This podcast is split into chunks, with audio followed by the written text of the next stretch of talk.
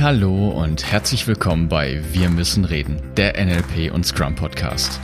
Als erster Podcast dieser Art verbinden wir zwei spannende Welten mit der Absicht für dich mehr Nachhaltigkeit in Agilität und deiner Persönlichkeitsentwicklung zu schaffen. Schön, dass du da bist. Los geht's.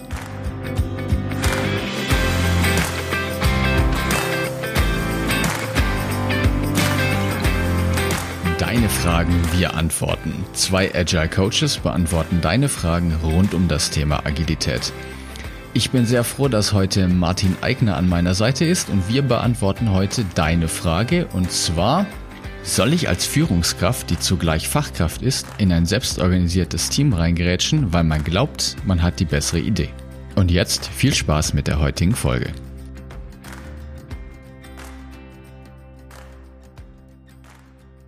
Ja, hallo und herzlich willkommen. Vorab noch ein paar organisatorische Dinge. Wenn du auch deine Frage beantwortet haben möchtest, dann schick sie uns doch einfach an podcast.wir-müssen-reden.net oder folge Martin auf Twitter oder folge mir auf LinkedIn und stell uns einfach deine Fragen. Martin und ich diskutieren deine Fragen dann in regelmäßigen Abständen live via Zoom. Die Termine findest du dann eben auf LinkedIn oder auch bei Martin auf dem Twitter-Account und sie werden auch später auf meiner Webseite veröffentlicht. Als kleines Goodie, wenn du bei den Live-Sessions dabei bist, gibt es im Anschluss immer noch ein QA-Meeting, wo du auch mehr Zeit hast, noch mit mir und Martin zu diskutieren. Diese QA-Sessions werden natürlich nicht veröffentlicht und sind deshalb nur für diejenigen, die auch bei den Live-Sessions dabei sind.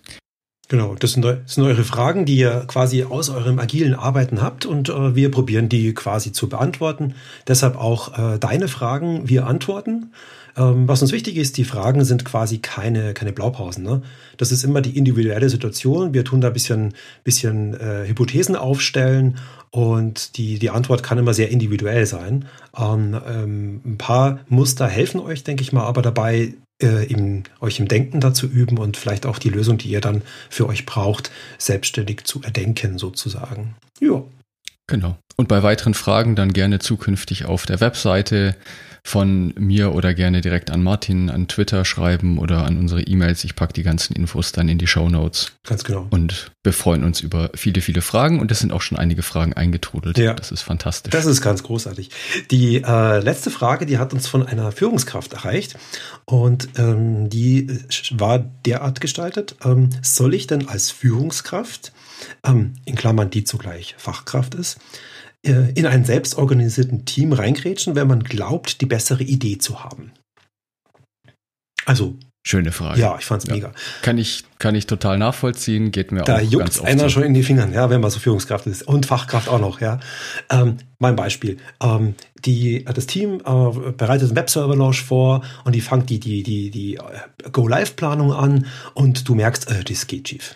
Ja, also weil du halt schon zehnmal so einen Go-Live gemacht hast.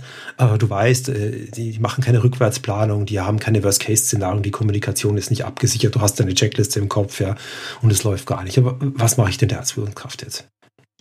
Ähm, die Frage ist, ähm, in welcher Rolle ist er denn da gerade, David, ne? Ja, genau. Also ich glaube, der ganz wesentliche Punkt ist, und äh, das kann ich deshalb gut sagen, weil ich es nachvollziehen kann. Ich meine, in meiner früheren Zeit, als es dann losging, ich hatte dann drei Rollen inne. Dann war ich Softwarearchitekt, Scrum Master und Projektleiter in einem. Das ist ganz fantastisch. Und ich hatte halt diese Bewusstheit nicht und ich glaube, dass es, also zumindest ist das meine Beobachtung, dass es ganz vielen so geht, dass sie sich ihrer verschiedenen Rollen in dem verschiedenen Kontext überhaupt nicht bewusst sind. Ja. Und das hat teilweise wirklich fatale Folgen, weil das natürlich das Team extrem verwirrt. Also ich kann da aus meinem Beispiel berichten ich verhalte mich natürlich anders und möchte eine andere Wirkung erzielen, wenn ich Scrum Master bin, als wenn ich als Projektleiter agiere. Mhm. Und wenn ich je nach Kontext mich unterschiedlich verhalte, dann wissen die Personen überhaupt nicht mehr, auf wen sie da jetzt gerade reagieren. Ja, und wer redet denn und, mit mir gerade? Redet mit mir gerade die Fachkraft? Genau. Oder die Führungskraft? Ne? Und, ja, und in dem Kontext ist es ja noch fataler, ja. ne? Also gerade weil da noch dann bei der, bei der Führungskraft, das unterstelle ich jetzt einfach mal, da eine formale Macht noch im Spiel ist, mhm dann ist es sowieso kritisch, ne? Ja. Weil dann wird das ganz gerne mal direkt als Aufforderung verstanden, anstatt. Ja, das, das, da müssen wir ein bisschen genauer eingehen, weil das ist nämlich ganz ja. verzwickt. Ne? Wenn ich dir jetzt als Kollege einen Tipp gebe ähm, und sag, du, David, mit deinem Scrum-Team, das finde ich nicht so gut, mach das mal anders dann ist das Entscheidende an der Sache, dass das ein Tipp ist, den du ignorieren kannst. Und ja. zwar gefahrlos. Und das ist der Unterschied, wenn jetzt eine Fachkraft zu mir spricht oder eine Führungskraft zu mir spricht. Wenn die Führungskraft zu mir spricht, du Martin, ähm, meinst nicht, du könntest es so und so machen, dann klingt es wie ein Tipp, wird aber möglicherweise indirekt oder bewusst ähm, als, ähm, sag ich mal, böse gesagt, Dienstanweisung gesehen. Ja? Und da arbeitet das Gehirn so im Hintergrund oder bewusst oder unbewusst mit, kann ich das jetzt ignorieren, ohne dass ich bestraft werde. Und wenn ich es ignoriere und es geht schief, habe ich dann Konsequenzen zu fürchten. Zum Beispiel in einem mhm. Gehaltsgespräch, ne? Da heißt es dann, ja gut, also den Tipp hast du dich nicht gehalten, also das äh, wäre mal besser gewesen. Ne? Dann kriegst du jetzt nur 2% dieses Jahr.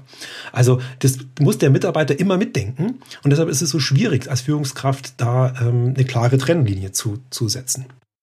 Ja, und das tut der Mitarbeiter. Also da können wir uns auch überhaupt nicht gegen wehren. Da bin ich der festen Überzeugung. Wenn sowas passiert, sind diese unterbewussten Gedanken da. Das und das denkt er immer mit. mit. Das denkt er immer mit. Ja. ja.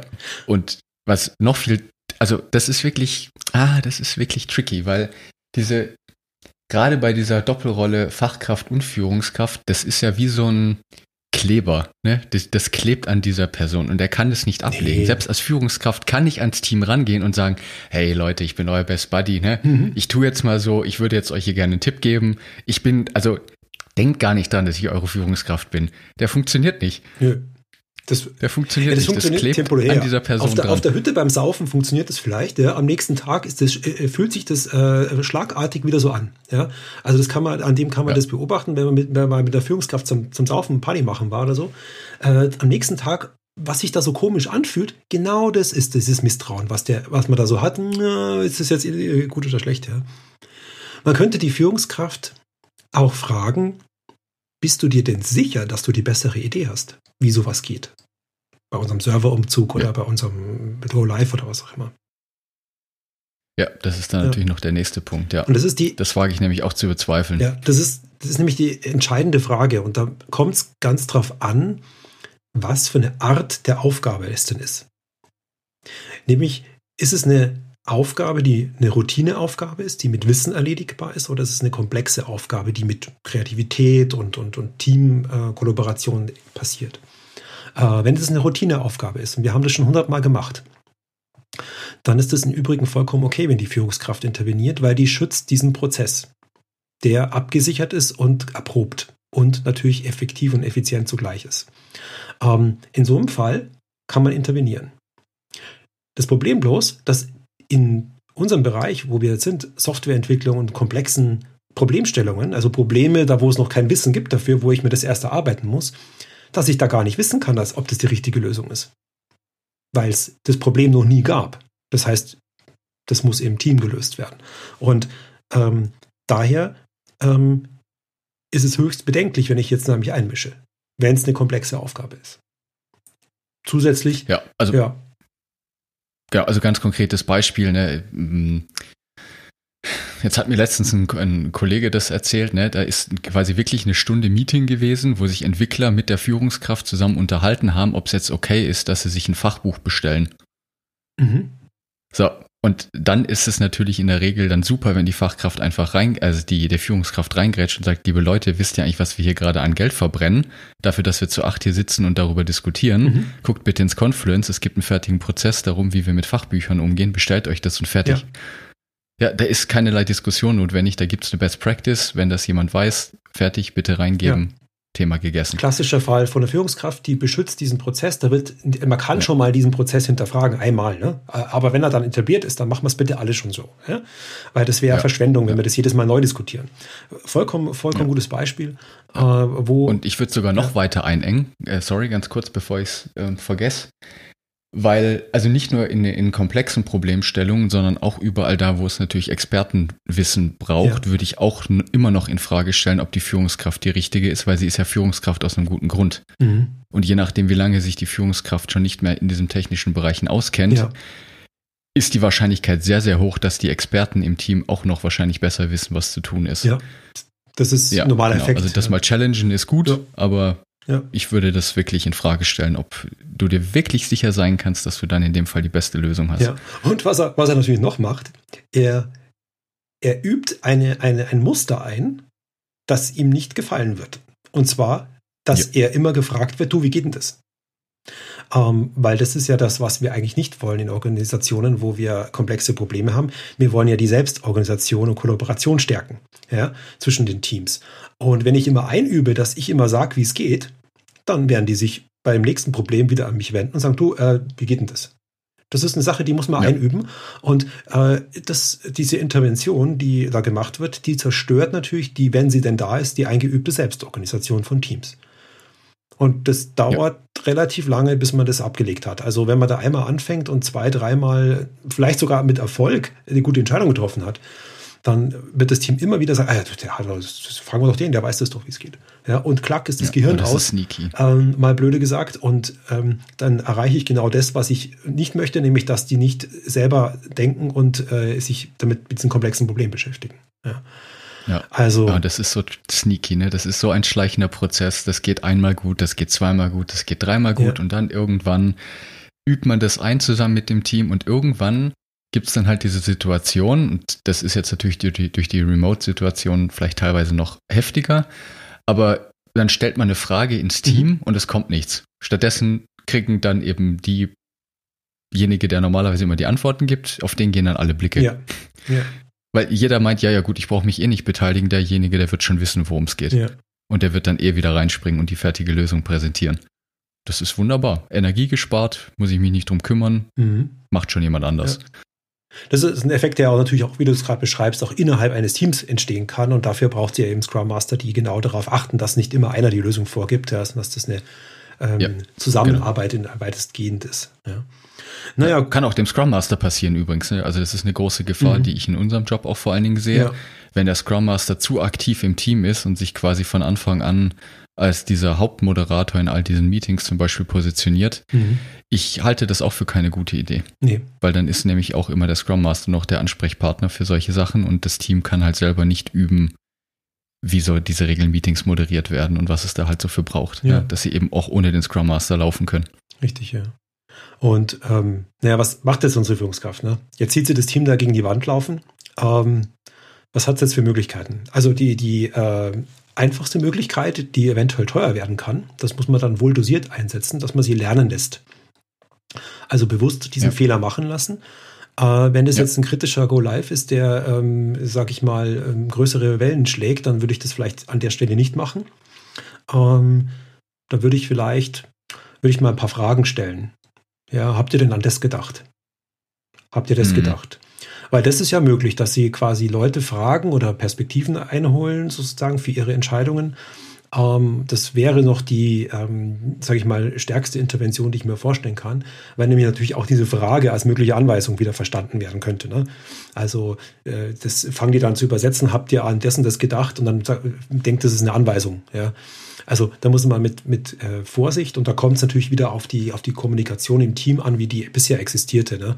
Also das, das kann eben als Anweisung wieder verstanden werden oder halt auch wirklich als, als, als Frage, als, als Impuls von außen sagen, du habt ihr mal überlegt, ob ihr mal eine Rückwärtsplanung macht oder so. Ähm, was ist euer Gedanke gewesen, dass ihr es nicht macht oder erklärt mir das mal. Ja. Also so, so ja. Nachfragen finde ich, finde ich okay. Ähm, insbesondere in so einer Konstellation wie im Scrum-Kontext, wenn ich jetzt der Stakeholder bin. Also ein Product Owner oder sowas. Dann wäre das eine zulässige Frage für, für eine Weekly oder ein Daily, wo man sagt, wie, erzähl's mal, wie habt ihr euch das vorgestellt? Ja.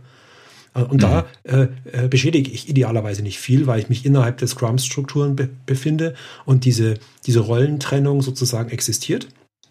Dennoch aber zwischen diesen Rollen diese, diese wohlgemeinte und gute konstruktive Reibung sozusagen ist. Äh, und das wäre so eine provokante Frage, die ich mir als Product Owner Stakeholder durchaus gestatten würde, wenn ich jetzt das Team frage. Ja. Ja, genau. Und wenn es natürlich, wenn du jetzt das schöne Beispiel schon gebracht hast, ne, mit dem kritischen Go-Live jetzt, der ansteht, ich würde mir das dann halt wirklich gut überlegen, ob ich da reinkrätsche, wenn ich meine, dass ich die beste Lösung hätte. Eine Alternative wäre eben auch quasi dann einen externen Experten zum Team dazu zu holen. Mhm der quasi das Team dabei unterstützt, aber eben nicht die Führungskraft ist. Mhm, richtig. Also angenommen, ich kenne dann halt aus dem anderen Team den Experten hier für, weiß ich nicht, AWS, Cloud, was weiß ich. Und dann spricht man mit dem und sagt, hey, ich sehe hier gerade in dem Team, ist ein bisschen tricky. Könntest du dir vorstellen, ich frage das Team mal, ob der da eine Woche kurz mal mitlaufen könnte, einfach als Unterstützung. Mhm. Und der kümmert sich dann um diese Themen. Ja. Dann hat aber die Führungskraft quasi ihre formale Macht nicht genutzt, um mögliche ungewünschte Konsequenzen im Team, also Verhaltensmuster ja. im Team einzuüben. Idealerweise bietet er es dem Team an. Ja, also ähm, ja. ähm, ich ziehe mir das, diese Unterstützung. Ich sage, Leute, ich hätte hier einen Cloud-Experten, braucht ihr den? Ja, ja ah, genau. klar, tu her. Oder nee, wir haben schon einen oder was auch immer. Ja? Also die, diese, diese, diese Freiwilligkeit ähm, bei solchen Sachen ist da ein sehr starker Hebel. Ja, ja cool. Ja, genau. Haben wir noch Aspekte? Und dann weil, als letzten, ja? Ja, genau, ein kleiner Punkt mhm. noch, also neben dem Fragen stellen, glaube ich, ist es ein ganz, ganz wesentlicher und gar nicht so einfacher Skill, die Situation einfach auch mal objektiv beschreiben zu können. Also welche Beobachtungen machst du denn wirklich als Führungskraft und die dann einfach nur dem Team spiegeln? Mhm. Und das ist wirklich ein sehr, sehr schmaler Grad. Das habe ich jetzt auch schon oft mitgekriegt. Der, da kommen ganz oft solche Bewertungen rein, wie in einem konkreten Beispiel, ja, unser PO ist überfordert. Der braucht das und das. Das ist alles Interpretation, weil ich kann nicht beobachten, dass der PO überfordert ist. Woran soll ich das sehen? Was ich beobachten kann, ist, fünf Teammitglieder arbeiten an unterschiedlichen Sachen. Das kann ich sehen am Board. Mhm, mhm. ich kann sehen, dass der PO Fragen stellt, die er eigentlich nicht stellen sollte. Ich kann beobachten, dass der PO nie oder unregelmäßig in den Dailies dabei ist. Ja. Das sind objektive Beobachtungen, die ich einfach spiegeln kann. Ja, also konkretes Verhalten, was kann ich sehen, das spiegeln und dann wiederum eine schöne provokante Frage ins Team reinstellen. Wie wollt ihr damit umgehen? Ist das denn so richtig gedacht? Was wäre eine bessere Lösung? Ja. Und so weiter. So als, als Intervention, das ist äh, Fragen stellen. Also wir Scrum Master, Agile Coaches kennen das ja, das ist ja unser Handwerkszeug. Und das können natürlich Führungskräfte auch machen. Ja. Ja. Sehr schön. Ja, gut, dann sind wir auf das Ziel geraten. Haben wir noch Aspekte? Weil dann würde ich sagen, ab in die QA. Ähm, Nö, ich glaube, das waren alle Punkte. Mhm. Kurze Zusammenfassung. Ne? Ja. Also der erste Punkt, äh, Transparenz über die Rollen. Ne? Also bist du jetzt Fachkraft, bist du Führungskraft oder äh, Scrum Master, Projektleiter, wie auch immer. Also seid ihr bitte deiner Rollen bewusst und seid ihr klar, dass das zu massiver Verwirrung führen kann, wenn du aus mehreren Rollen gleichzeitig heraus agierst. Mhm. Dann als zweiter Punkt eben, dass ein Muster eingeübt wird, das nicht wirklich förderlich ist für Selbstorganisation. Ja, also durch das ständige Intervenieren wird die Selbstorganisation im Team gestört. Der dritte Punkt, den wir gebracht haben, ist, es gibt eben keine beste Lösung und wahrscheinlich schon gar nicht von der Führungskraft, weil sie einfach kein fachlicher Experte mehr ist. Und in den meisten Fällen handelt es sich eh um komplexere Probleme, die ja, wo es keine beste Lösung gibt, sondern was halt eben zusammen explorativ entdeckt werden muss, was die wirkliche Lösung ist. Und der vierte Punkt war eben, beobachtet bitte, spiegelt die Beobachtungen im Team und stellt Fragen. Und lasst die Leute selber zu ihren Lösungen finden. Das dauert teilweise länger, ist aber nachhaltiger und deutlich effektiver. Mhm. Ja, danke David für die Zusammenfassung. Ähm, da bleibt mir noch zu sagen, schickt mir wieder äh, den David äh, eure Fragen. Ja. Ähm, wir nehmen alles her, was, äh, was sich eignet. Äh, möglichst speziell, dann können wir darauf eingehen. Ähm, das könnt ihr äh, auf den bekannten Wegen machen, Twitter und demnächst auf der Webseite. Ähm, und dann würde ich sagen, starten wir die QA, oder? Ja, super. Wunderbar. Vielen Dank.